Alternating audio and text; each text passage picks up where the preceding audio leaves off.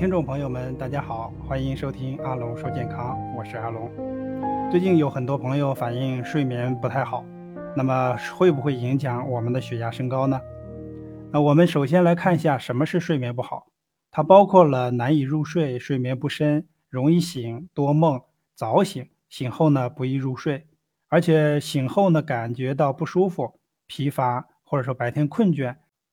等等，睡眠和睡觉正常节律性交替紊乱的表现呢，被称为了睡眠失调，也就是我们说的睡眠障碍。那么也有研究表明啊，睡眠时间小于六小时，高血压的患病几率是正常人群的二点三倍。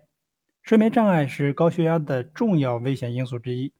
主要由于呢交感神经系统的兴奋，使小动脉收缩，周围血管呢阻力上升，或者说呢夜间神经内分泌激素的失调。也会导致呢血压的升高，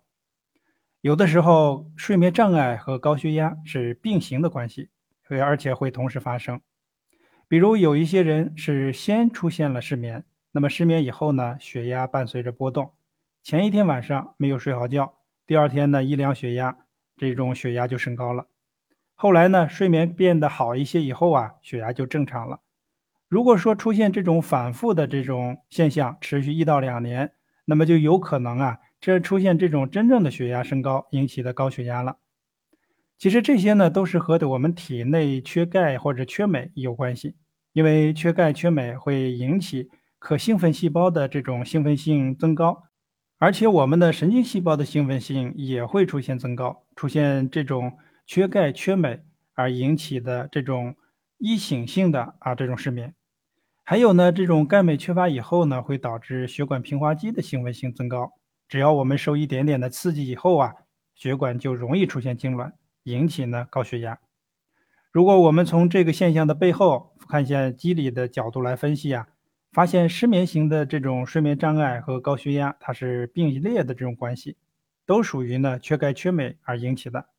如果有些朋友出现了这种类型的高血压或者血压升高，失眠同时伴随着血压升高的话，需要补充钙或者补充镁，将可以呢将血管平滑肌的兴奋性给降下来，啊恢复到正常，或者让我们的神经细胞的兴奋性降下来，恢复到正常，